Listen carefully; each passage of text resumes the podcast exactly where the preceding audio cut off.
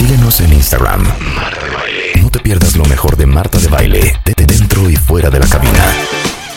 Oigan, cuenta bien, de las cosas que más revuelo han causado este año en el programa fue cuando hablamos de la cirugía de Parkinson, que es una gran nueva opción de tratamiento para los que padecen Parkinson, que es uno de cada 100 adultos de 60 años con Parkinson en México. Eso no es poco, ¿eh? Más de 5 millones de personas en el mundo la padecen y en México se estima que hay por lo menos medio millón de personas con Parkinson.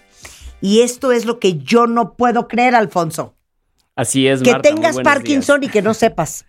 Efectivamente, eh, creo que es un problema que está subestimado en tanto en frecuencia, o sea, no tenemos la conciencia de cuánta gente tiene la enfermedad y tampoco tenemos conciencia de mm, la magnitud y el impacto que tiene en, el paciente y su familia. Pero claramente ni siquiera tenemos bien claro cuáles son los síntomas, porque ¿cómo crees? O sea, no es que, ah, es una gripa o, uy, tengo el colon inflamado. No, es Parkinson. Entonces, ¿cómo puede ser que tengas Parkinson y no sepas? Y ahorita vamos a hablar de los síntomas. El doctor Alfonso Arellano es neurocirujano funcional y coordinador quirúrgico de la Clínica de Trastornos del Movimiento del Hospital ABC en la Ciudad de México. Entonces, primero quiero, porque aparte nuestros cuentavientes, o sea, no tienen el certificado de neurología, porque no se los he expedido, pero sabemos mucho de neurociencias. Entonces, primero quiero que expliques la neurofisiología del Parkinson eh, y después cómo se manifiesta. Sí, con gusto, Marta. Pues, eh, como bien dijiste, es una enfermedad neurodegenerativa muy frecuente. Solo es superada por la enfermedad de Alzheimer en cuanto a frecuencia. En la población general, se estima una prevalencia, es decir, casos presentes de dos por cada mil habitantes, población general. Pero en población mayor de 60 años, uno a dos casos por cada 100 habitantes. Justo lo que, lo que nos comentabas al principio. Es muchísimo. Si juntamos 100 gentes, dos de ellos tienen Parkinson. Entonces, creo que está subestimado esta parte. Es una enfermedad eh, neurodegenerativa ¿Eso significa que se degeneran las neuronas? Exactamente, en el que por diferentes causas, las neuronas de ciertas regiones del cerebro empiezan a, perderse, empiezan a morirse. ¿Con cuáles regiones? En concreto, una región que se llama sustancia negra o sustancia negra. La ubicamos perfecto. Que está en el centro del cerebro, está en el centro del cerebro y esta, esta estructura está encargada de la síntesis de una sustancia química que se llama dopamina.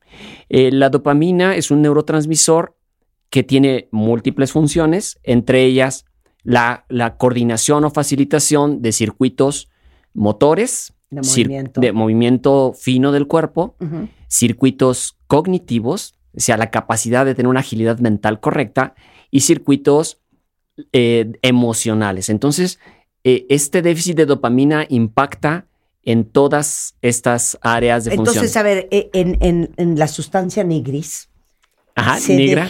negra, negra, negra, ¿es negra? Negra en latín o negra en español. Ok. Se degeneran esas neuronas que interfieren con la producción de dopamina, que a su vez interfieren con el movimiento, la cognición y las emociones. Así es, totalmente. Entonces, concretamente en la enfermedad de Parkinson, que antes eh, como que se le etiquetaba con una enfermedad de temblor eh, puramente motora, se ha visto que tiene diferentes manifestaciones la más notoria, efectivamente, es la, afectación de la coordinación motora y lo más llamativo, pues, es el temblor. Pero hay otros aspectos muy importantes. No, para ahí, párate. Para ahí, para ahí. Porque se acuerdan que invité a mi amiga Ana Paula Santamarina. Y literal, esta es su historia. Estaba ya viendo una película en donde sale Anne Hathaway. No sé cómo se llama esa película, cuenta bien, Ustedes sabrán mejor que yo. Y Anne Hathaway tiene Parkinson. Y cuando Ana Paula vio esa película, dijo, yo pensé que estaba medio arrastrando la pierna derecha, porque estaba cansada, porque había hecho ejercicio. Y cuando vi esa escena de Anne Hathaway, dije, no manches, No dijo no manches, dijo otra cosa. Yo creo que tengo Parkinson. Y fue al neurólogo y tenía Parkinson. Te confirmo. Y lo confirmó. Pero entonces vamos a hacer, vamos, vamos a abrir capítulos. Uno cree que solamente la gente que tiembla es la gente que tiene Parkinson. Un poco lo mismo que pasa este, con, con la epilepsia, Al- Alfonso, que mucha gente cree que si no te dan convulsiones, entonces no tienes epilepsia. O sea, las manifestaciones son diferentes Son diversas. En, en cada persona. Entonces, los temblores es uno, que te tiemble la mano, que pierdas fuerza en alguna extremidad, Así que arrastres es. la pierna. Ese es un grupo. Exactamente. Los, los podemos dividir los síntomas en motores, o sea, que, se, que inter- interferencia en el movimiento de la persona. Pero dame la lista. Ah, la de lista los es motores. lo que ya lo que ya sabemos, temblor. El síntoma principal no es el temblor, es la rigidez y la lentitud. Es decir, que las extremidades se vuelven duras, les cuesta trabajo mover los músculos, se vuelven rígidos. Y entonces juras Y que lentos. tienes este, artritis, ¿no? Exactamente. Artritis reumatoide, artrosis, Exactamente. ¿no? Entonces, la rigidez, la lentitud del movimiento, se, hacen, se mueve despacito, el paciente habla despacito, eh, empieza a perder la, la expresión facial. Em, también se pueden eh, presentar alteraciones de la marcha, empieza a caminar diferente el paciente, puede empezar a arrastrar un pie. Paula. Exactamente. Y en general es asimétrico, siempre comienza de un ladito Más y ya conforme pasan los años se empieza a involucrar el otro lado. Ok. Y la pérdida de otros reflejos posturales, como por ejemplo el pararse, sentarse, voltearse mientras está dormido, el, la, lo derechito de la postura se empieza a perder y el paciente empieza como a jorobarse, el, se empieza a perder la, la- la cadencia y el ritmo del, del caminar, se empieza a perder el braceo, se empieza a identificar todo en el paciente. Estos son los síntomas motores. De los síntomas no motores se pueden presentar incluso años antes de los motores. Y puede ser, por ejemplo, una, una depresión, puede ser cambios en el sueño, cambios en el hábito intestinal o urinario, y cambios en el olfato, que son síntomas tempranos de la enfermedad. Con esto no quiero decir que si alguien tiene un problema del olfato a fuerzas es Parkinson, ¿no? Sin embargo, si se fijan, es todo, todo un conjunto de, de síntomas, tanto motores como no motores, que tenemos que observar. Ok. Fisiológicamente, ¿por qué se presentan estos otros síntomas años antes? O sea, ¿qué es lo que está pasando en el cerebro para que eso Sí, suceda? sucede que como justamente como comentamos al principio, la dopamina es importante para otros, otros circuitos, no solo motores, sino, sino asociativos y emocionales. Entonces, por ejemplo, la depresión. La Claro. depresión en un adulto mayor que por, por, digamos que todo iba bien y de repente se deprime el, el pacientito, ¿no? Puede ser por esta baja de dopamina. Además, se ha demostrado que la enfermedad de Parkinson no solo afecta a la sustancia negra, sino afecta, por ejemplo, otras neuronas del sistema nervioso periférico, incluso del intestino, por ejemplo, ¿no? Del intestino y otras regiones que coordinan el movimiento en la médula espinal. Y ahora, ahí te va. ¿Por qué crees, y ahorita vamos a hablar de los tratamientos, pero ¿por qué crees, Alfonso, que la gente se tarda tanto en ser diagnosticada con Parkinson? Yo creo O sea, que ¿por qué- es... ¿En qué parte nos hacemos bolas? Nos hacemos bolas en, en que tenemos como muy etiquetada la enfermedad con temblor. Entonces, por ejemplo, una persona que arrastra su piecito al caminar, que tiene lentitud, pero no tiembla, pues no se imagina que tiene Parkinson, ¿no? Una persona que, por ejemplo, tiene una depresión de dos, tres años, empieza a arrastrar su piecito, la, la familia como que empieza a pensar que pues es por la edad, ¿no? Claro. Que está triste porque está solita, la persona, etcétera. Lo atribuimos, por ejemplo, al- a, la pura edad, ¿no? Cuando a lo mejor puede ser un síntoma temprano de la enfermedad. Creo que es eh, el tener conocimiento de todos los síntomas que pueden en un momento dado ser la, la enfermedad. Bueno, tú no tienes una idea el impacto que tienen estas conversaciones en, en, en los cuentavientes, sí o no cuentavientes, porque todo lo que hemos aprendido eh, ha llevado a muchos cuentavientes a autodiagnosticarse Gracias. por una cosa o por la otra. O sea, pero no, no tiene, así de, el otro día que hablábamos de disautonomía con el cardiólogo, o sea, me dijo, recibía 60 cuentavientes que dijeron, yo vivo así y yo no sabía que existía un nombre para lo que yo tengo. Y no sabían que lo que tenían era disautonomía, Disautonomía. por ejemplo. ¿no?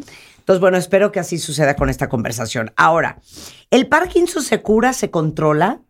Eh, ¿Y cuáles son las opciones de tratamiento? Sabemos que hay medicamentos, pero también me interesa mucho hablar de la cirugía de Parkinson específicamente. Así es. Hasta el día de hoy no ha sido posible curar la enfermedad.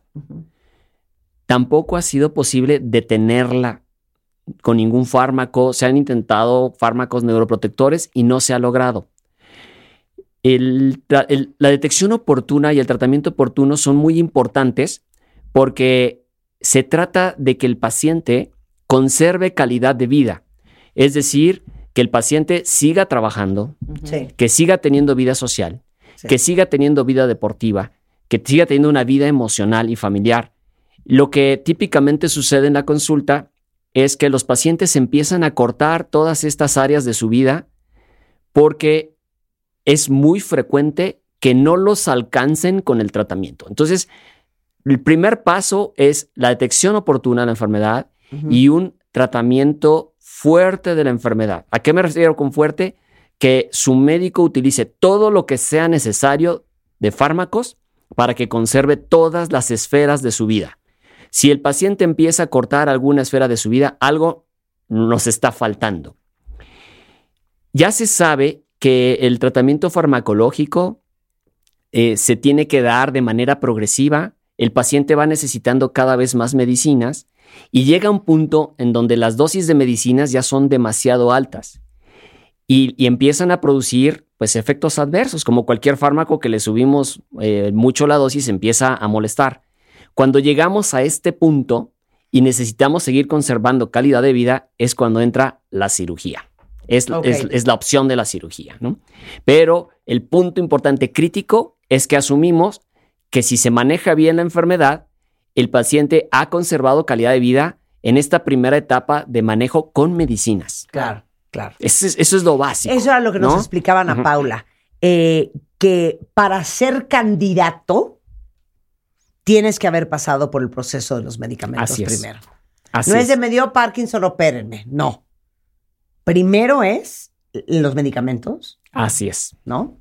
Así es, porque incluso es un criterio que a nosotros nos hace detectar a los pacientes que van a responder maravillosamente con la cirugía. Sí, claro. Entonces, los pacientes que tuvieron muy buena respuesta al levodopa, pero que ya no la pueden seguir tomando porque les dura muy poquito o porque ya les produce efectos adversos, son los que son mejores candidatos a la cirugía para que sigan teniendo esa, esa excelente respuesta que nosotros le llamamos estado de on, encendido, pero sin necesidad de tomar dosis tan altas de medicamento.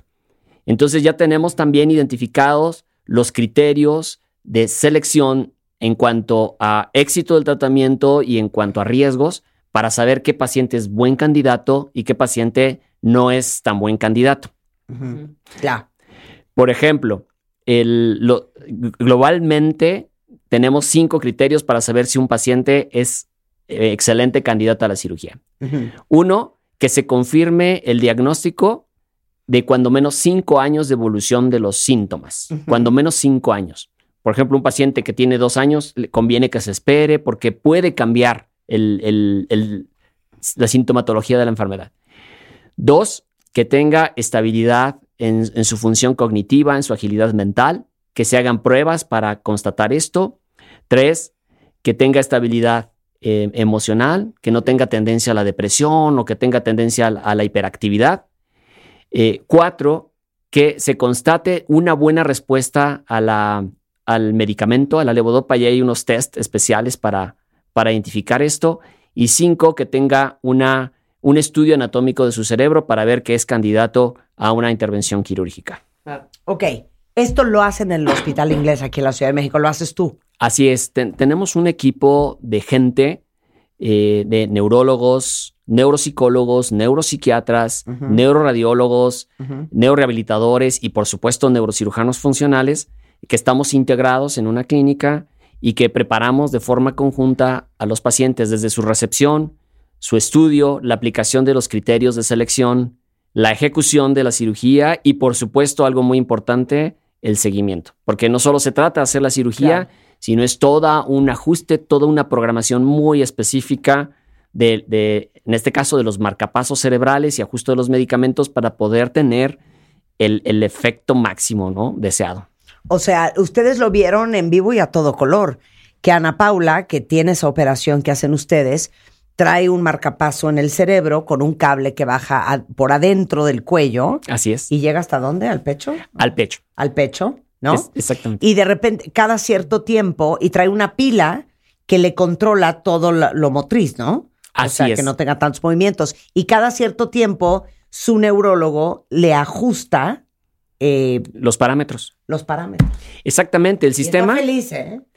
Sí, es No una maravilla. nada. Es una maravilla. Los pacientes que, que son buenos candidatos les cambia diametralmente la calidad de vida cuando ya no tenían expectativa de mejoría con, con medicamentos, ¿no? Entonces, es, es una terapia excelente. El- la cirugía se, se lleva a cabo con muchísima tecnología, muchísima precisión. Eh, Ujú, y, y- y consta el sistema de tres partes, como mencionabas. Electrodos eh, cerebrales que van al, al centro de, de- de cada hemisferio cerebral, Sí. al núcleo subtalámico, unas extensiones que van en la cara lateral del cuellito del paciente y que se conectan a un marcapasos en el pecho.